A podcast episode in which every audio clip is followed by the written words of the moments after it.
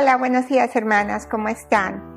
Ah, espero que se encuentren bien, que hayan tenido suficiente tiempo para pasar con el Señor y quizás se encuentran como yo, limpiando, limpiando y limpiando, ¿verdad? Sacando todo lo que ah, tenemos que sacar, que tenemos por años, que nos sirve y organizar nuestro hogar, nuestras closets, los cajones, y hacer tantas cosas que podemos hacer en casa. Pero vamos a entrar nuevamente al Salmos 91 y ahora vamos a estudiar a versículos 7 y 8, donde dice aquí el Salmo, caerán a tu lado mil y diez mil a tu diestra, mas a ti no llegará. Ciertamente con tus ojos mirarás y verás la recompensa de los impíos. Aquí nos está dando una seguridad para el creyente. Dice, caerán a tu lado mil. El salmista describió cómo la protección de Dios podía conquistar cualquier probabilidad o posibilidad. La protección y cuidado de Dios puede estar enfocada específicamente que puede preservar, dice, a uno entre diez mil, ¿verdad? Y Él cuida de nosotros, Él nos puede preservar. Quiero que vean una historia en la Biblia que me recuerda de esto. Podemos ver la historia de Eliseo. Si ustedes van a Segunda de Reyes 6.4 y agarren sus Biblias y vayan allá conmigo. Síganme porque eso, esto siempre ah, me gozado a leer esta historia en, el, en Segunda de Reyes. Podemos ver aquí la historia cuando los sirios perseguían a Eliseo. Y si todas vamos a versículo 14, dice, entonces envió el rey allá gente de a caballo y carros y un gran ejército, los cuales vinieron de noche y sitiaron la ciudad. Y se levantó de mañana y salió el que servía al varón de Dios. Aquí estaba el varón de Dios con Eliseo. Y aquí que el ejército que tenía sitiada la ciudad con gente de a caballo y carros, estaban, venían a atacarlos, a matarlos, y todo esto los estaba rodeando. Dice, y entonces su criado le dijo, ay, Señor mío, ¿qué haremos? Me recuerda a nosotras cuando algo sucede y enseguidamente decimos, ¿qué vamos a hacer? ¿Verdad? Y él le dijo, y esto es precioso, dice, no tengas miedo, porque son más los que están con nosotros que los que están con ellos. Y oró, dice Eliseo, y dijo, te ruego Jehová que abra sus ojos para que vea, que abra los ojos del siervo para que pueda ver. Él estaba cegado espiritualmente, no podía ver esa grandeza del Señor. Entonces dice, Jehová abrió los ojos del criado y miró ¿Y qué fue lo que miró? Dice, y aquí que el monte estaba lleno de gente de a caballo y de carros de fuego alrededor del Eliseo. Dios había mandado su ejército a proteger a Eliseo. Y luego que los sirios, dice, descendieron a él, después oró Eliseo a Jehová y dijo, te ruego que hieras con ceguera a esta gente. Y Jehová lo escuchó y los hirió con ceguera conforme a la petición de Eliseo. Eliseo me maravillo de ver la confianza y la plena confianza que él tenía en Dios. Él no dijo, ¿qué vamos a hacer? ¿Qué va a pasar? ¿Me voy a morir? Ah, no, Eliseo dijo, oh, por favor, Señor, ábrele los ojos a este siervo para que vea, ¿verdad? Le habla a Dios y le dice, te ruego que abra sus ojos para que él vea. Y el criado vio el ejército de Dios alrededor de Eliseo. El siervo de Eliseo ya no tuvo más miedo cuando vio el poderoso ejército celestial de Dios. Me recuerda como algunas de nosotras que tenemos que ver para creer, porque no no reposamos en ese Dios. Y cuando los sirios descendieron a él, dice, luego oró Eliseo que los hiriera con ceguera. Y aquí vemos otro milagro, como Dios truena sus deditos y dice que estén ciegos, ¿verdad? Después en el capítulo 7, si van conmigo allá, vemos a cuatro leprosos esperando a morir. Vamos a leer el versículo 4 al 7.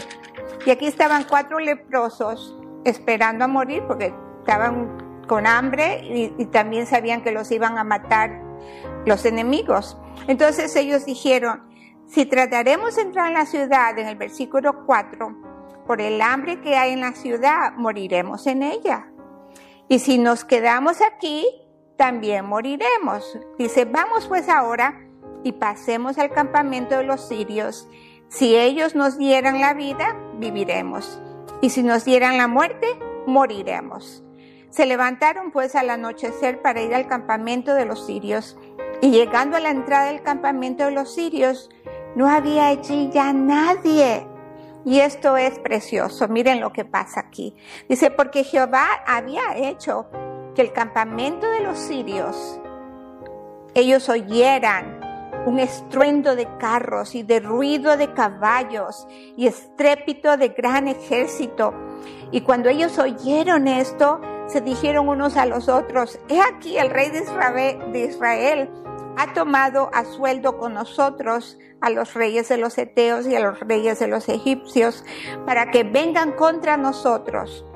Entonces ellos tuvieron temor y se levantaron y oyeron al anochecer, dice, abandonando sus tiendas, sus caballos, sus asnos y el campamento como estaba.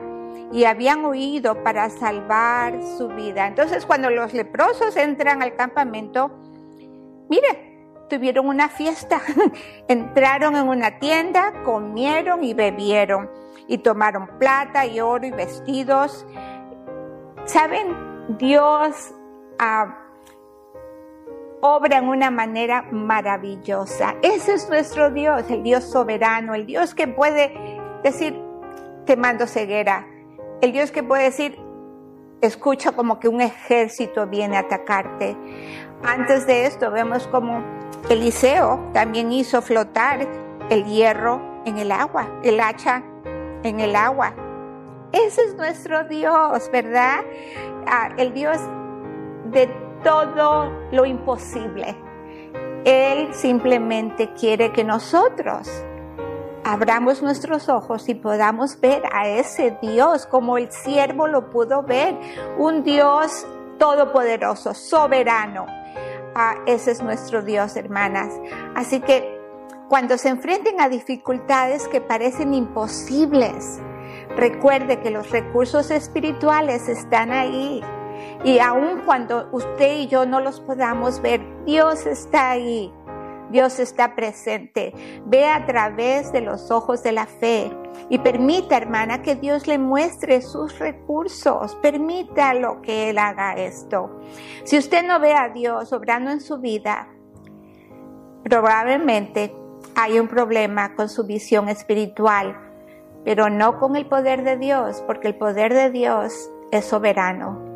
El problema somos nosotras, nuestra visión espiritual es muy chiquita, no podemos, nos olvidamos de todo lo que Él hizo a través de la historia. Ese Dios soberano, todopoderoso, y de pronto estamos como el siervo que nos olvidamos que Él hizo flotar el hierro en el agua, que Él cerró las trompas de los leones con David, que Él partió el mar rojo, ¿verdad? Y tantos otros milagros que Él hizo. De pronto se nos olvida todo y nos enfocamos en el problema y temblamos y decimos como el criado, Ay, Señor mío, ¿qué vamos a hacer? No, hermanas, regresemos. Muchas, ah, como los israelitas, dicen, quiero regresar a Egipto donde había meloncitos, sandías y esto y el otro, y perdieron de ver las maravillas que Dios había hecho. No, no caigamos en esa trampa de Satanás. Hermanas, no perdamos nuestra vista espiritual. Es imposible que cualquier mal le deba de pasar al hombre que es amado del Señor. Las calamidades más aplastantes únicamente pueden hacer más corto su viaje y el mío y apurarla hacia, nuestra recompensa que tenemos en el cielo. Ah, el morir es ganancia, dijo Pablo. Entonces, ¿a qué le tememos? ¿verdad? ¿A qué le tememos? Ese Dios Todopoderoso está ahí para usted y para mí constantemente. La enfermedad para Él no es enfermedad, sino un bien de forma misteriosa. Las pérdidas le enriquecen, la enfermedad es su medicina, el reproche es su honor, la muerte es su ganancia. Ningún mal en el sentido estricto de la palabra le puede suceder, pues todo es anulado por el bien, dijo Spurgeon. Y, el versículo más abajito dice, verás la recompensa de los impíos, en contraste a la protección de sus escogidos. Dios nos protege, somos sus escogidos. Dios también ha señalado una recompensa para los impíos. El pueblo de Dios es animado a mirar a esta verdad y considerarla cuidadosamente. Cierro con esto. Me acuerdo cuando yo me iba a casar con mi esposo, mi papá, cuando mi papá le preguntó a mi esposo, ¿de qué van a vivir si no tienen nada? Y mi esposo le dijo a mi papá, por fe, por fe. Ah, y me recuerdo que cuando ya mi esposo se fue, mi papá me agarró a privado y me dijo, ven acá. ¿Cómo que van a vivir por fe? No tienes ni siquiera una cama en que acostarte ustedes no tienen absolutamente nada. ¿Qué es esto de que por fe van a vivir ustedes? ¿Verdad? Y yo le dije, pues papá, él dice que por fe. Y miren esto, la fe, la provisión de Dios, las bendiciones de Dios a través del años, de los años, de los primeros años de casada, mi papá los pudo ver. Mi papá vio cómo Dios nos proveyó todo, absolutamente todo lo que no teníamos. Cama, refrigerador, cocina, muebles, ah, ropa para el baño, todo, hermanas. Mi papá quedó asombrado, quizás como el siervo, ¿verdad? Al ver y decir, hmm, esa es la fe de la cual ellos me estaban hablando. Hermanas, nosotros podemos ser usadas por Dios en esta área cuando nos plantamos en esa fe, de que otros puedan ver no a nosotras, sino a ese Dios soberano que está dispuesto a protegernos, a cuidar de nosotros. Cuando nosotros ponemos esa fe en Él y decimos, Señor, tú estás en control. El siervo dice que después que vio, se calmó, creyó. ¿Cómo estamos usted y yo?